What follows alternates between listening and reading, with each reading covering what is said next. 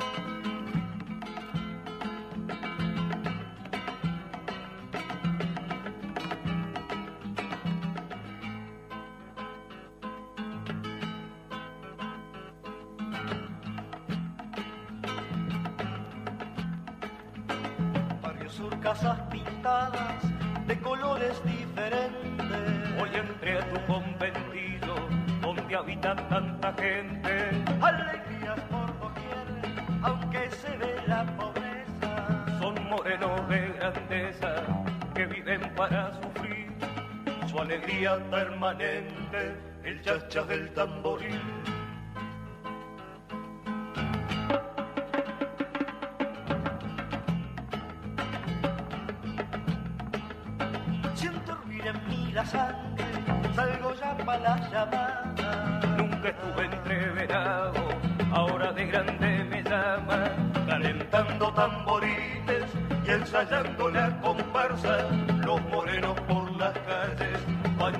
su añoranza de los años ya pasados, de los parches también rotos, de los blancos que bailando se quedaron con nosotros.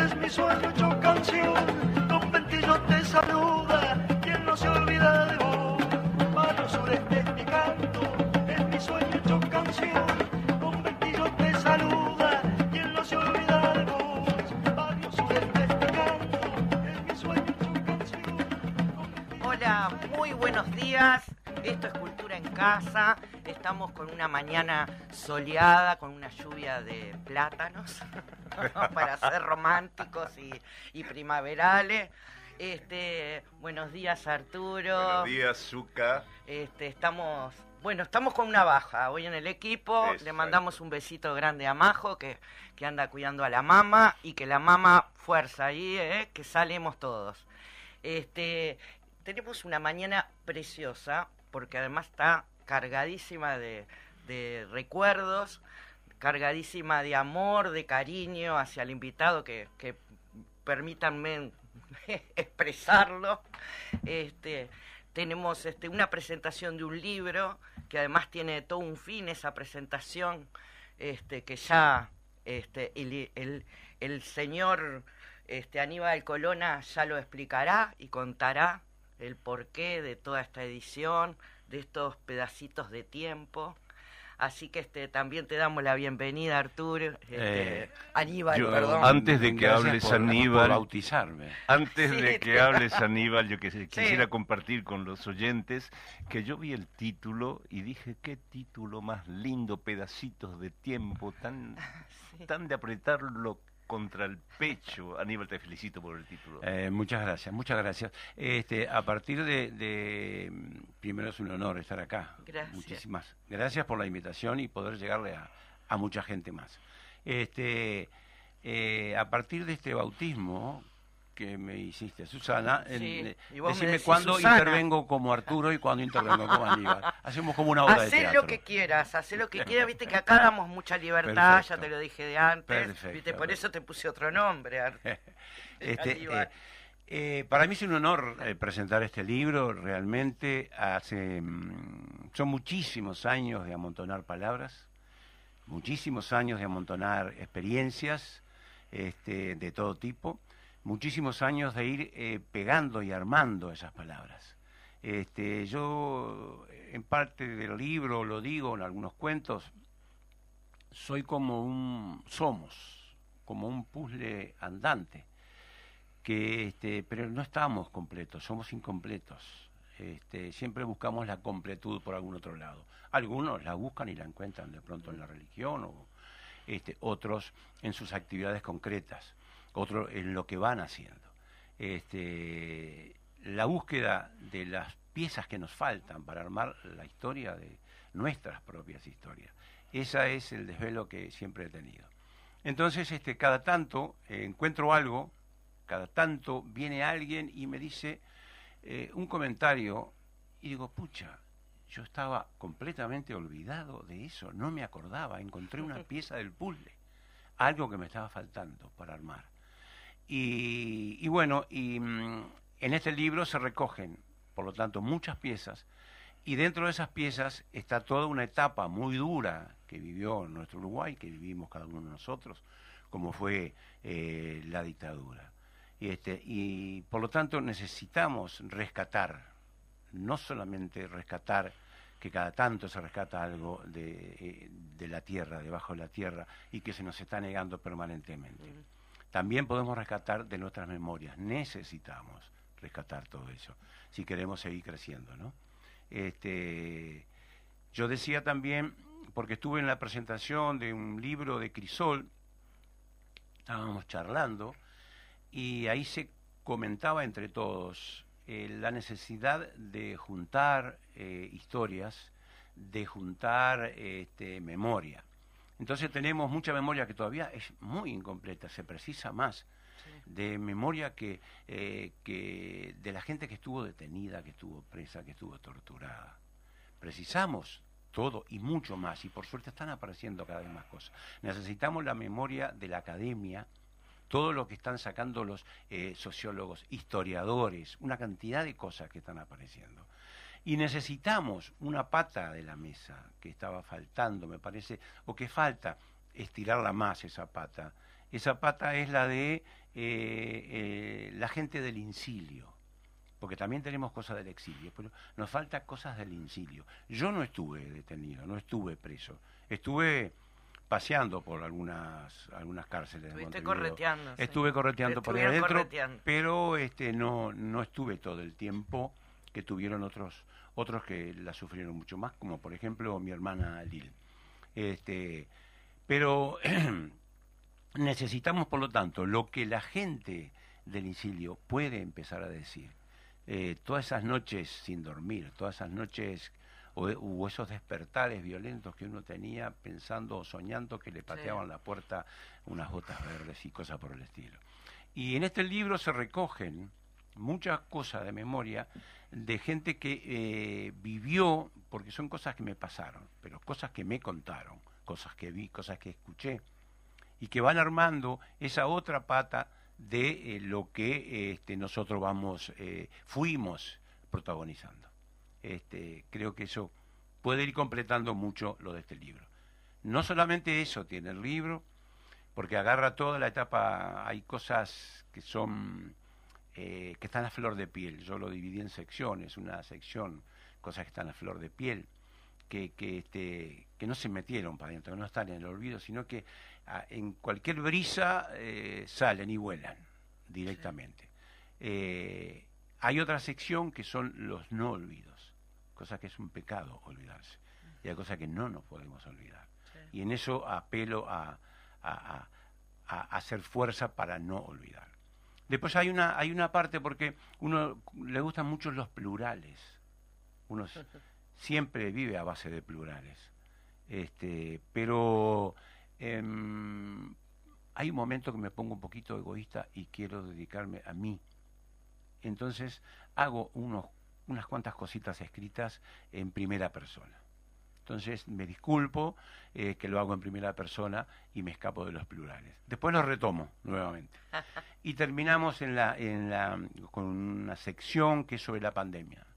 Lo terrible que sufrimos y vivimos eh, en pandemia.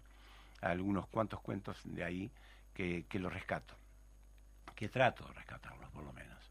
Este, entre medio de todo eso, a ver, ¿a quién? Eh, alguno me podría decir, pero qué locura, sí, sí, puede ser una locura, pero es la vida misma. entre medio de todo eso están las esquelas que dejamos nosotros cuando nos vamos. Eh, para los muchachos de hoy, las esquelas ya, ya no van en papelito escrito, van en el celular. Van en el celular. Pero nosotros que tenemos una pata en el siglo XX, yo tengo una pata y media en el siglo XX y otra en el, este, en el siglo XXI. Nuestras esquelas eran papelitos arriba de las mesitas, atrás de Sí. los cuadros, este, en, en un en un, en un cartelito, en una este, en la heladera. Este, y bueno, y recogí una parte que se llama, que es un, un sector que habla de esquelas, esquelitas y esquelones, porque algunas son esquelas medias grandes. Y yo er- soy mucho de poner esquelas.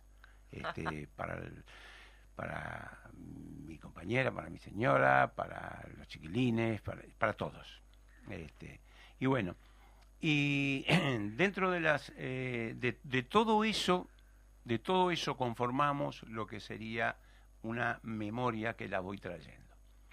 Porque, eh, y vuelvo atrás, cuando hablo de los no olvidos, este, nosotros pasamos una etapa, eh, como dijera mi madre, es un término siglo XX, de mucha chicoria en familia, de mucha chicoria. Pasamos mal. Este, y, ah, y había gente que venía y nos apoyaba. Había, de pronto pasaba un hermano mío y me dejaba un sobre con unos pesos abajo de la puerta. Y nosotros teníamos dos chiquilines, eh, que ahora son grandes. Este, ahora comento un poco sobre la, portada del libro. Y, y otras veces venía una compañera. Este, y bueno, que en este momento a mí me emociona, no me quiero emocionar, eh, que era Nivia Machado Emocionate. este porque porque la gorda la gorda Nivia este, nuestra gorda Nivia este, tu mamá Sí.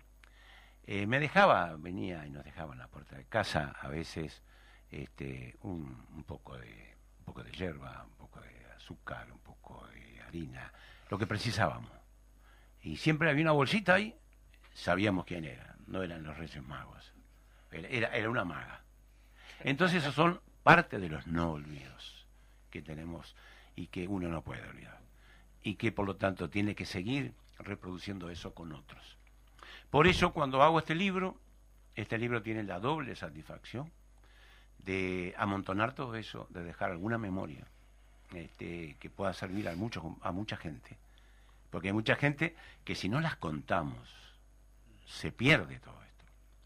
lo que no se cuenta, lo que no queda escrito por algún lado, a veces queda en la memoria de algunos, pero en la, en la medida que la memoria se va, se va cerrando, Sí. nos vamos muriendo, tiene que quedar escrito. Y eso es el trabajo de muchísimos escritores, de muchísimos historiadores, de muchísima gente, que agradezco que se siga haciendo. Este, entonces, eh, cuando hago esto, la verdad, la presentación de este libro va a ir dirigida a, a una cantidad enorme de gente. Y todo lo que se deduzca de esto, de la venta de este libro, este, va a ser destinado a esta gente, estos compatriotas, compañeros, amigos o desconocidos que la están pasando muy jodida en esta etapa que no tienen comida, para las ollas populares y para merenderos. Este, por eso le estoy pidiendo a la gente, si va a la presentación, que los invito a que vayan a la presentación. Ahora paso, les paso el aviso. Sí, ahora después. Este, eh, que lleven un alimento no perecedero este, para colaborar. Este, aunque no compren el libro. Estaría bueno que lo compraran Sí, también. también. Aunque no lo, pero no importa, este, pero que lleven un alimento. ¿Tá? Que sea, Porque este, también comprándolo va a ser también Exactamente. este para contribuir con las Exactamente. con, con con las ollas y los Exactamente, merenderos. exactamente. Por suerte eh, lo quise hacer, lo puedo hacer y he contado con la, muchísima ayuda. Es lindísimo eso, Aníbal. ¿eh? Este, pero no solamente es, yo soy, eh, hacer un libro es una construcción, es una construcción en la cual hay gente en obra, mucha gente trabajando atrás del libro. Uno de ellos es los que te apoyan por algún lado cuando vos no, mm, cuando no te banca una editorial, este, esto es una autoedición, pero hay gente que te apoya. Eh, tengo que agradecer, por ejemplo, a Alejandro, este, Alejandro La Gaceta, que me dio una mano terrible para hacer eh, poder lograr este libro. Pero no solamente a ellos, sino a los a, lo- a los tres escritores que se van a pre- que van a estar conmigo en la presentación, que es este una este, son brillantes escritores, este Marisa Silva Schultz, que aparte este, es historiadora también, Mm. este, Marita García Pose, que es este, también escritora y este, es psicóloga social, eh, eh, Hugo Berbejillo, otro brillante escritor, viejo compañero también. Este, ese es dar una mano total. Tengo que agradecer totalmente, por ejemplo, a, a Hugo Blandamuro, que Hugo Blandamuro me dio una mano para que yo, que yo no lo conozco, él no me conoce, sin embargo, me, me, me dio una mano para que yo este, eh, pudiera escribir una carta a Gadu solicitando esto que va, está hecho a pulmón, las mayores ayudas posibles. Y, y a Gadu me brinda la posibilidad de la sala Mario Benedetti, este, eh, para que yo pueda hacer, con todo lo que tiene la sala Mario Benedetti, pueda hacer la presentación del libro. Este, o sea que hay muchísima gente. Y junto con eso eh, está la, el, eh, otro compañero que es músico, que es Diego Presa, que va a ir cerrando el día de la presentación, que también se dispuso este, totalmente y fraternalmente a, a- a ir a, a- brindar su aporte eh, musical a, esa noche. Yo pensé que ibas a, a cantar vos. Bueno, Aníbal, este... porque bueno, para los oyentes, eh, Aníbal canta y canta muy bien y además, bueno, dentro de esta amistad de tantos años, también compartimos más de una cantarola en tu casa con los sobrinos, con contigo, con. Vilma, con todos. Y este, entonces dije, bueno, ¿y Aníbal por qué no canta? Sí, exactamente. En la ocasión... Déjame deslizar otro, Sí, sí. otro dato de, de nuestro invitado. Él habla de, él habla de tiempo, habla de muchos años y hoy está cerrando precisamente esos muchos años, una cifra redonda. 75 años se Ah, está sí, cumpliendo nuestro invitado. es. Bueno, Pero che, bueno. hoy es completo este. un, un- un joven escritor de 75. Este, sí, sí, sí, muy, Bueno, muy, feliz, cumpleaños. Muy, Aníbal. muy feliz, muy feliz de estar festejando. Esto sí es sui generis totalmente para mí. Nunca había estado en Nunca. una radio el día de mi El cumpleaños. día de tu cumpleaños, ¿viste? Este, Siempre hay un- una primera vez. así que chimpún, chimpún. Y no traje torta, no traje nada, No trajiste ¿eh? nada, ah, Uh, cierto. qué Ahí mal. está bueno. Qué mal que estoy. Bueno, pero- Somos, somos todos artistas, tenemos imaginación, entonces ya ahora nomás nos imaginamos acá la Claro, torta, que estás la apagando torta. las velitas y que te cantamos el cumpleaños feliz, que no lo vamos a contar en los micrófonos, naturalmente. No, obvio. Pero- No se habla, no se habla con la boca llena. No, no, eso no. sí. Sí, Aníbal, esto, eh, porque yo leía algo que vos me, envía, me enviaste que decías que, que siempre se, eh, todo esto se gestaba desde de esa cocina tibia de la casa, de las madres, No.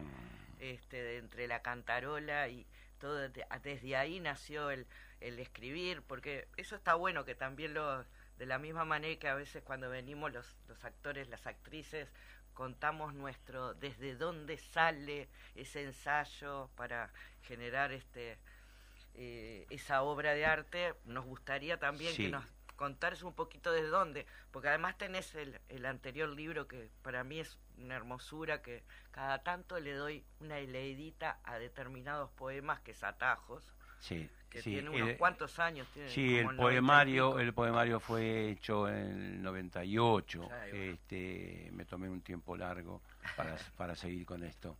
Este es un poemario fue muy lindo que fue presentado en, en lo que era la especia Sí, de, Qué espacio lindo. de Roberto Esperanza. precioso. Es un Sí. espacio precioso. Y ahí presentamos eso y hablando de la música, en- engancho todo eso. Nosotros teníamos un grupo porque eh, eh, musicalizamos muchos temas. Un grupo llamado Irú, eh, en guaraní, compañero, amigo, Mm. significa. Y este estaba, bueno, Marcelo, Marcelo Avellán, mi sobrino, tiene una voz espectacular. Eh, Estela Vidal, una voz Estela. espectacular. Uy, discúlpenme, pero... me Bueno, olvidé. decirle que, este, que estás en la radio. no estaba en Apro- ese... eh, aprovecho, sí. aprovecho la pausa para decirte, Aníbal, que yo soy paraguayo y hablo guaraní. Ah, entonces, perfecto, qué entonces me alegra eso, de, eh, me alegra eso de que un grupo se llame Irú, que, que es compañero precisamente. Ah, Ahí está. Bueno, y, y había o, hay este Estaba Jorge Franco. Jorge Franco, profe de educación física, sí. que ha triunfado con la selección uruguaya juvenil durante muchísimos años. Mm. Este, ha participado en mundiales y sudamericanos, ha, ha- participado en infinidad de clubes en, en, Euro- en, eh, en- en América Sí. y, y tuve el honor de que trabajara, que fuera yo su primer, este, mm, eh, diríamos, entre comillas, patrón deportivo, porque lo llamé para trabajar conmigo, yo hacía mucho, hacía deporte y pasé a dirigir en el club La Rañaga de básquetbol, después de dejar la actividad en la Unión Atlética como jugador, y trabajó conmigo como profe.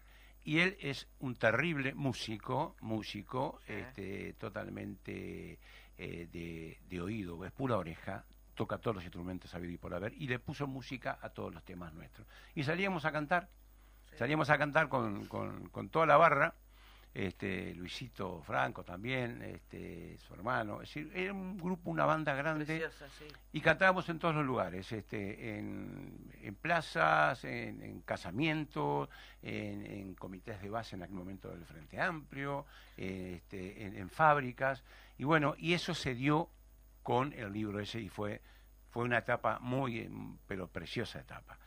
Este, previamente tú me decías cómo arrancó todo esto. Bueno, en- yo vivía y tengo un libro en proceso agarrando la historia del siglo XX de una familia tipo, de un barrio tipo, este, que es este, la parte del barrio Goes, que no es exactamente barrio Goes, a una cuadra del club Goes, Guavillú, Guadalupe. Este, bueno, y mm, ahí, siendo niño, eh, en la mesa familiar, este, mi padre era escribía muy bien, escribía para lo que era el mundo uruguayo y tenía unos- escribía precioso. La Mundo verdad que una- Uruguayo, que era una revista. una revista, sí. Este, No, porque soy joven, y- ¿viste? eh, perdón, sí, sí. Y, este, y, y a veces se filmaba como Orsay. Ah, este.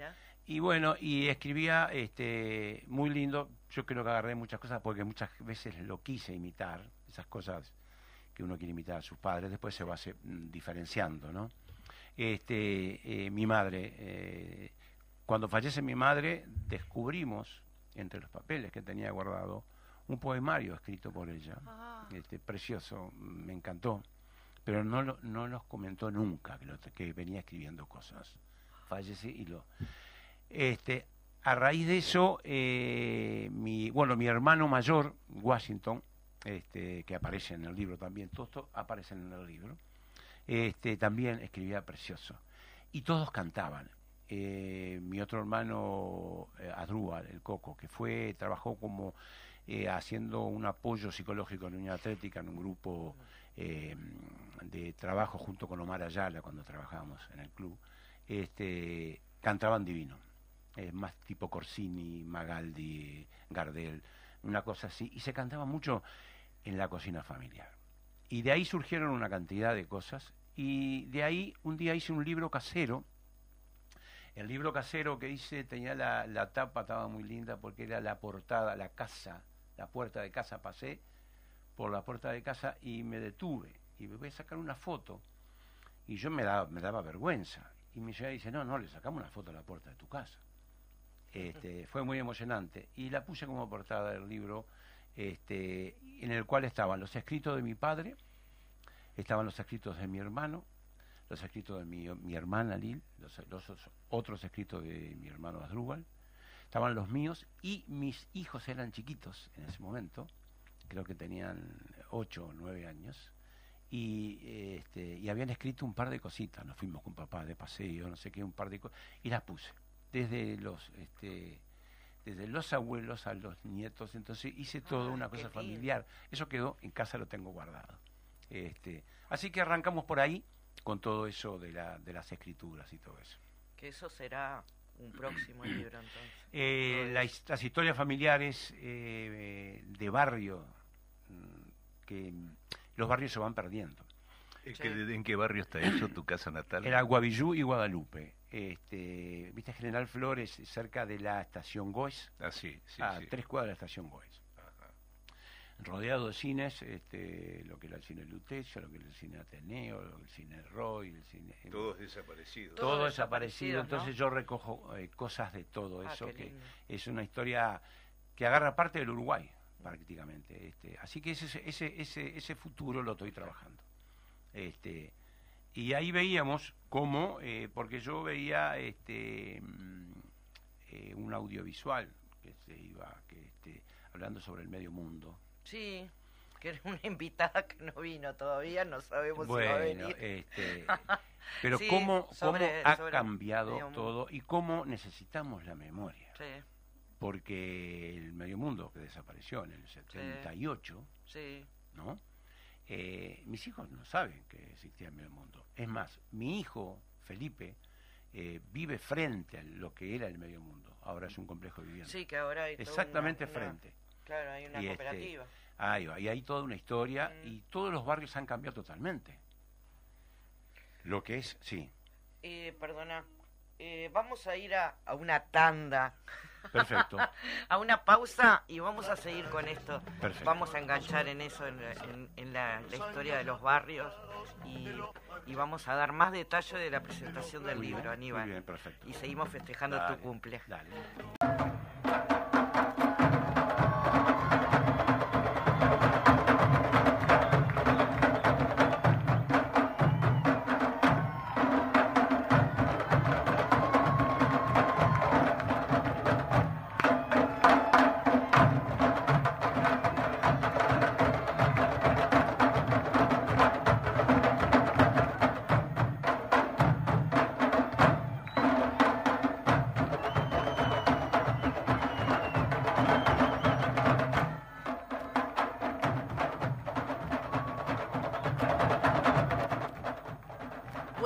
Volvemos con Cultura en Casa, con Anina- Aníbal Colona, que le dije Arturo, porque tengo dos Arturos en el...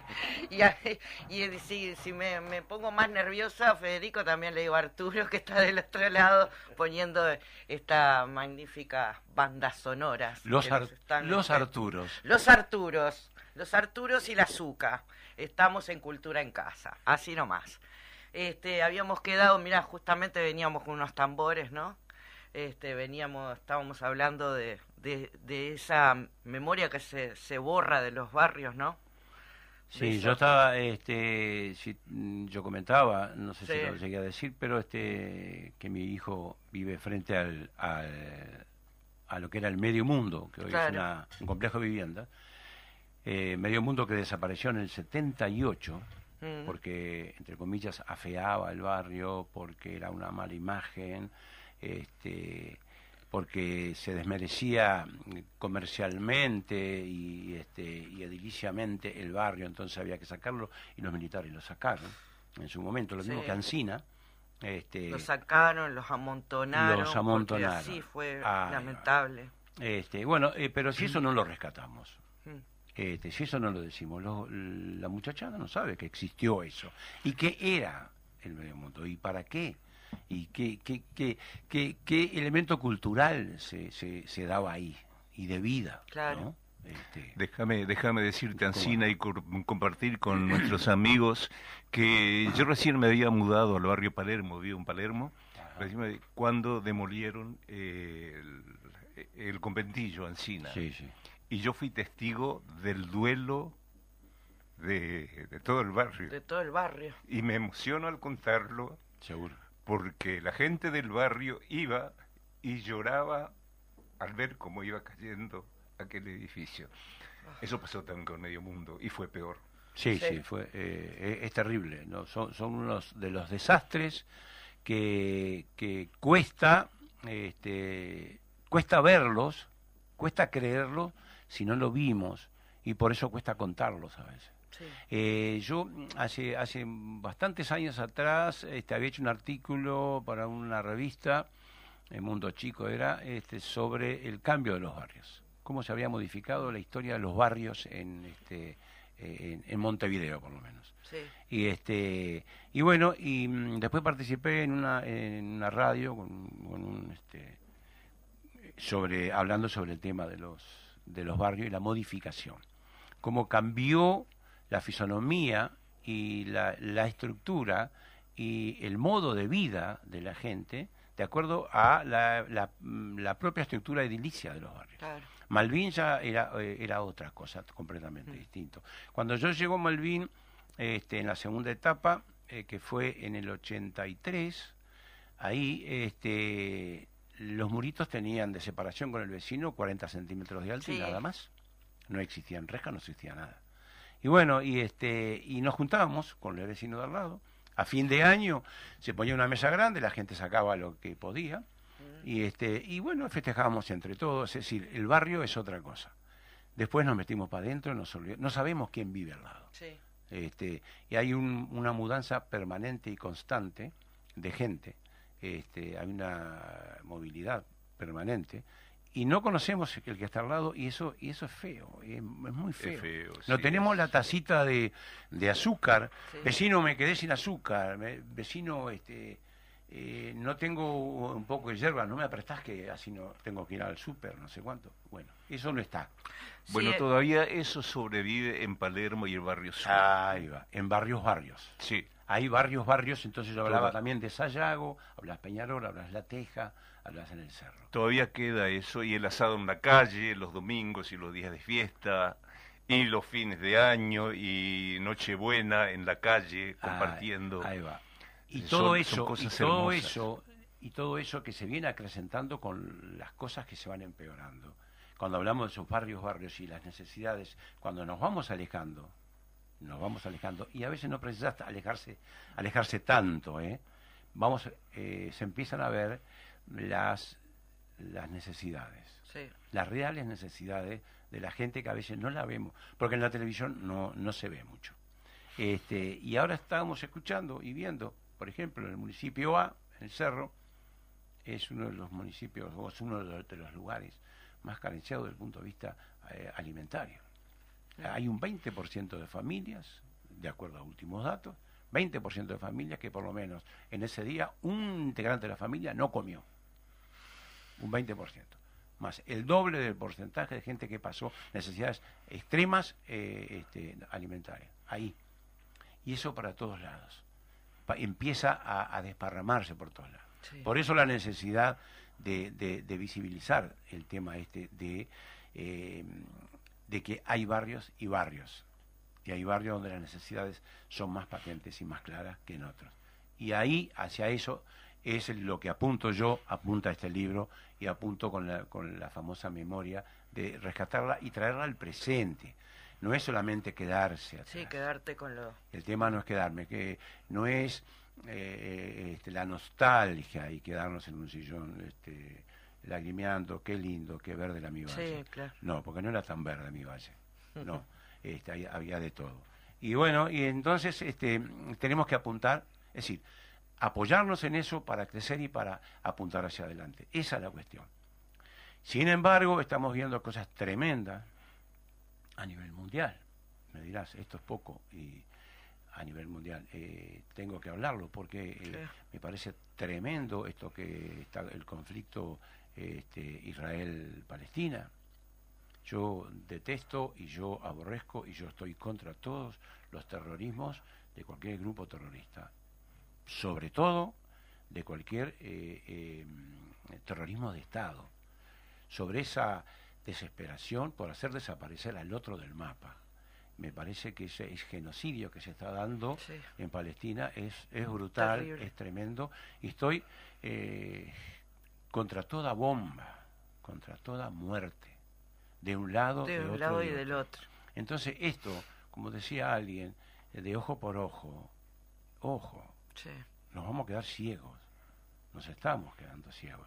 Creo Entonces- que precisamente el problema de la humanidad es que se está quedando ciega. Ah. Entonces, pero no solamente pasa en Palestina, porque también en- hay, hay- hay una población este, armenia que la, la- la- la están queriendo sacar del mapa también, Sí. La están queriendo borrar. Y bueno, tenemos Ucrania y, este, y Rusia. Rusia. O sea que esto, esto es tremendo. Pero por ser tremendo esto, no nos podemos escapar de lo tremendamente chico de nuestra aldea, de lo que pasa acá.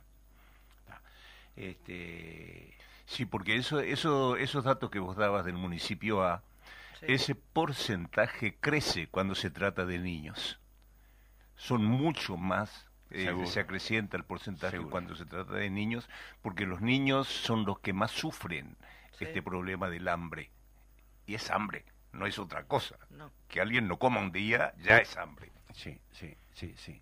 Este, la- eh, yo espero el raciocinio y espero que la comunidad internacional, que espero, yo hago votos para eso. La verdad, si me dicen espero, espero, no estoy esperando nada. Sí, yo no estoy esperando. Este, hago votos para que se logre, pero para hacer conciencia, cada vez más conciencia de eso. Mm. ¿tá? Este, pero no me quiero escapar de lo que sucede en nuestro entorno, en Sí. nuestra, en nuestra aldea. ¿no? Sí. Este, y para eso mismo también estamos hablando de las cosas que sucedieron este, en los últimos tiempos. Por ejemplo, tuvimos un- una pandemia. Sí. En la pandemia se vieron una cantidad enorme de, de situaciones y una cantidad enorme de apoyos mutuos y de este, necesidades y de muertes. Mm. Fue muy, muy dura. Eh, yo en el libro, y retornando al libro, yo en el libro tengo una sección que habla de la pandemia, de varios cuentos ahí, y tengo la satisfacción, eh, estábamos separadas las familias, como todas las familias, o como muchas familias. Este, mis hermanos, por un lado, como somos varios, estamos todos en distintas casas, en distintos lugares. Este, eh, mi hermano recientemente fallecido, Asdrúbal, eh, no podía leer, estaba ciego en este momento, en esta última etapa. Este, mi hermana Milka estaba también este, con, sus nanas. Y este, entonces yo eh, grababa eh, muchos de los cuentos que estaba escribiendo, que salen acá publicados ahora, este, y eh, se los, lo- los grababa y se los pasaba. Les agregaba, este, le hacía un efecto de producción con música incluida. Recibimos alguno. Bueno, y este... Mi Mamá recibió alguno, Sí, creo, sí, también. Sí, sí, se los mandé, se los mandé, cómo no. Y bueno, y eso me pareció interesante porque lo empecé, me, algunos amigos, incluso a- argentinos, este, me pidieron, me dije, los puedo, me los podés mandar, los puedo, les puedo pasar a la gente, ¿cómo no? ¿Cómo no? Te los mando y se los pasás. Este, y bueno, eso es parte también de rescatar lo que estábamos viviendo, de ponerlo sobre el tapete, otras realidades y aliviar un poco lo que nos estaba sucediendo. Sí. Este, tú querías saber sobre la portada y sobre la presentación Sí. del libro. Este, yo tengo entre los agradecimientos enormes está un agradecimiento a Felipe Colona. Ah, me Este. Felipe Colona, el apellido me suena, me parece que Sí, es- me suena el chico. me ese. parece que es mi hijo. Este, eh, que es muy exquisito y ah, es excesivamente exquisito por momentos. Este, bueno, me rezongan permanentemente. Este, fue el que hizo prácticamente toda la mm, el diseño. Más allá que hubo gente que aportó para el diseño, el diseño global lo hizo él. Este, y el diseño de portada, que me presentó una cantidad de... este, no, son, no es un dibujo hecho lineal, no sé cómo se llama la técnica. Sí, no sé. Resulta que un día me lo encuentro con una luz en la cabeza, este, enfocando un papel, y este, estaba con una cantidad enorme de papeles, trabajando sobre una mesa grande, y estaba con unos lápices especiales haciendo punto por punto. Uno agranda la imagen y todo lo que ve ahí este, no son líneas, sino que son puntitos. Cada punto es un segundo. Un segundo de estos pedacitos de tiempo. Este, entonces, imagínense, no, no quiero decir el término, pero la La pucha. la pucha. Eh, hay que La tener, pucha, qué montón de muchacho tiempo. querido. Pero, Qué pero horas. Y adentro le hizo lo que sería, mm, este, como hay cosas encrespadas, como hay cosas negras, como hay cosas eh, bastante oscuras de nuestra memoria, le hizo lo que sería la, mm, este, el marcalibros, Sí. que de este mar que está navegando este reloj Ay. del tiempo, eh, lo hizo un mar oscuro, un mar encrespado, un mar este, más, más, más, más negro. Este, es decir, está Es buscado hermoso, todo, está buscado hermoso, todo por todos lados. hermoso, Este, si tra- se, pro- se trató de proteger eh, todo lo que tenía adentro. Este, así que me siento protegido en ese sentido por, por mucha gente. Qué divino, ¿no? Que, que tu hijo también intervenga en... eh, bueno, toda tu familia, estoy segura que interviene. En esto, En sí. esto. sí, sí, Pues los conozco y sé que, que todos se involucran. Algo habrás hecho bien en esta tu vida 35 sí. años para que estés rodeado de todo este cariño, de todo este amor, de tu familia, de tus vecinos, de tus amigos. Y ese algo sospecho que es todo el amor que les ha dado vos a ellos. eh, uno dio cosas. Y uno dio cosas que también, después con el tiempo, dice, pucha, ¿cómo me equivoqué con, con dar esto? Lo di mal. Queriéndolo dar bien, de pronto, a- eh, de pronto he hecho. Por suerte, como decía un gran amigo, este, el, el Pepe Mujica, eh, yo eh, tengo marcha atrás. Este, puedo dar marcha atrás. Aprendí a dar marcha atrás y este, entonces me he ido corrigiendo y me han ido corrigiendo y permito que me corrijan y, y acepto y pido que me corrijan, pido que me corrijan. Entonces está, eh, eso es de, de- estirar los brazos y abrazarse con mucha gente. Por eso el día de la presentación, eh, yo estimo que eh, va a haber muchísima gente, muchísima gente amiga, conocida, y espero que a partir de esto también se puedan agregar otros, otros conocidos, que son los conocidos de ustedes, de la radio, sus seguidores también. Sí, Bueno, adelantemos ya, ¿cuándo es el día de Bueno, la sí. presentación? Hablamos Bueno, de eh, la sala la presentación va a ser el día martes eh, 24 de octubre, el martes Ahora la que- semana que viene. que viene, en la sala Mario Benedetti de Agadu, ahí en Canelones, creo que son 11.30, casi Paraguay, Sí. Casi Paraguay. Así que a las 19 horas estamos ahí, este, encantado de recibirlos a todos. Vamos a hacer una charla con las tres escritoras que les dije hoy, este, conversar entre, entre todos. Yo voy a leer este, unos, unos textos, unos, unos cuentos, y va a cerrar este, Diego Presa. Diego Presa va. comentando. ah. Y, conver- y conversaremos algo con la gente que quiera conversar algo. Esto Lindo. sería la cuestión. Hay que acordarse de llevar un alimento Un alimento, eh, un alimento Este. este, para las ollas también. este, y bueno, fundamental. y en lo posible comprar el libro, gente. Este, bien, y este, bueno. eh, ¿Y querés leernos algo, ¿cómo no? Aníbal? Porque ¿Cómo no? vos me dijiste hoy Tengo- temprano que tenías algo como para leernos. Tengo eh, una cosita que no les voy a, a, este, a quitar demasiado tiempo a ustedes. Le voy a El agregar tiempo. tiempo. No, El agregar- tiempo, el tiempo es tuyo. Este pedacito Este de pedacito tiempo es de tuyo. tiempo es tuyo. Este, está, lo encuentro por acá. Lo que pasa es que no estás usando el marcador de Felipe, ¿viste? No lo estoy usando. Tengo unos papelitos bien, estos bien papelitos. uruguayos. Bien, de- Bien, bien. Voy a arrancar con uno. Son dos cort- uno un poquito más largo y uno un poquito Dale. más corto para terminar Divino. con una cierta sonrisa. Sí. Este, eh, este se llama Tiempo Rasgado. No era para él, hubiera dicho mi madre. Seguro que no, habría acotado yo en aquellas ya casi olvidadas ruedas de mate familiar, porque no lo fue, es cierto. La bala le entró por un costado del pecho y le salió por el otro. El tal agujero, el tal susto, la tal angustia y las tales lágrimas, por lo que pudo haber sido y no fue. Por este nuevo tiempo rasgado, agrisado e innatural, que quiere apoderarse de cuantos celestes, rosas y añiles existan. Apoderarse con esta forma intempestiva y brutal, aún por encima y a pesar de nuestra obligada buena voluntad. Tiempo rasgado que algunos pronosticadores del mal amor y del peor humor dicen que vino para romperse del todo. Ojalá que no pueda. Mi amigo Carlos piensa igual que yo. Ojalá que no pueda.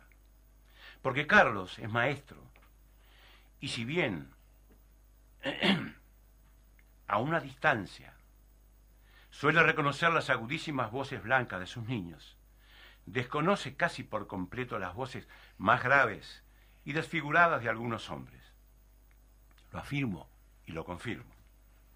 Ya que Carlitos, de tan maestro que es, además es director de una escuela que da de comer a muchos montones de niños que sobrevuelan día a día y con furia esas gravedades que sí reconoce. A mi amigo Carlos, el maestro, alguien de voz muy grave y desfigurada intentó robarle la inocencia.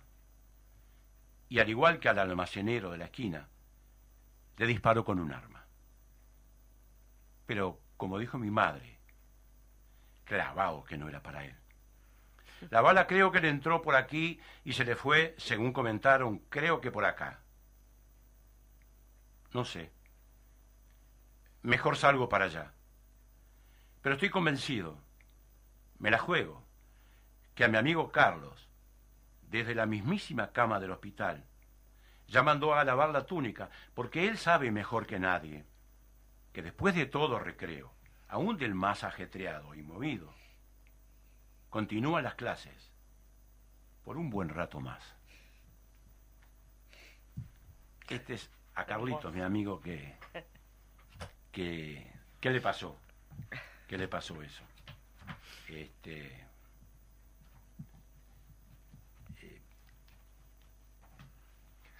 ¿Tenemos alguno más? Lo Bueno. perdiste, Aníbal. Re- relato, Ay, cómo se como- relatan los partidos Quedamos de de lo más, este, Nuestro invitado Hermoso. ojea el libro sí. concentrado, buscando algo que Carlitos quiere compartir. Como, me Sí. quedé un poco, como que no sabía cómo seguir. acá estamos. hermoso, hermoso. El Acá relato. estamos, acá estamos. Hablando de las esquelas que A uno ver. dejaba, hablando de las esquelas que uno dejaba, y yo sigo dejando. Acá va una esquelita. Amor, voy a pagar la OCE. Tenemos fecha de corte. Y ya que estoy, paso por la inmobiliaria y de rebote pago la UTE, el teléfono, la sociedad y lo que quedé debiendo en la ferretería. No, no te preocupes, no hay problemas. De todas maneras, no creo que me quede resto ni para comprar una bala. Es más, acabo de empeñar los cubiertos y la última gilet que tenía se quedó sin filo. Tampoco sé cómo se hacen los nudos marineros. Podata. Llego tarde, pero llego, ¿eh? Ah, de paso, voy a buscar unos volantes a la imprenta. Yo. Bueno, Divino. Las Esto- esquelas.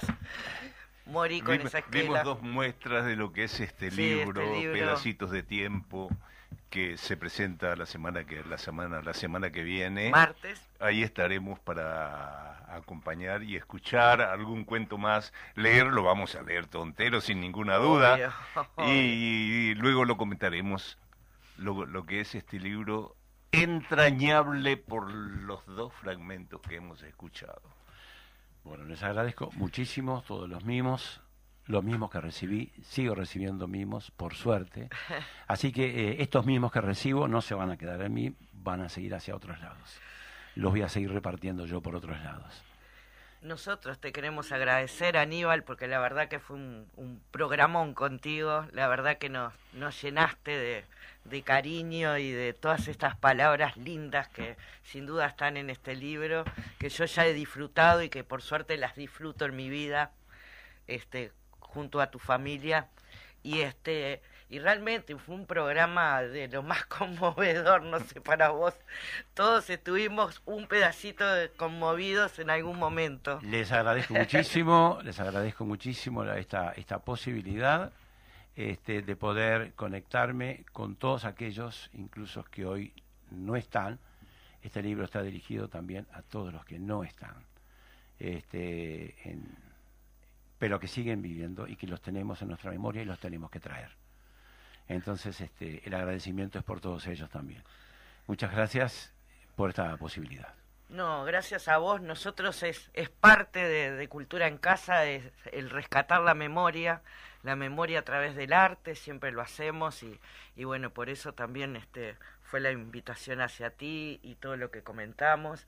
Este, bueno, le mandamos un beso grande a Majo, esperamos que, que bueno, que, que se reponga la mami y que, y que vuelva acá la batalla de la radio. Eh, quería decirnos Una, algo. una Sí, última cortita. Sí, dale. En el día de mi cumpleaños, Sí.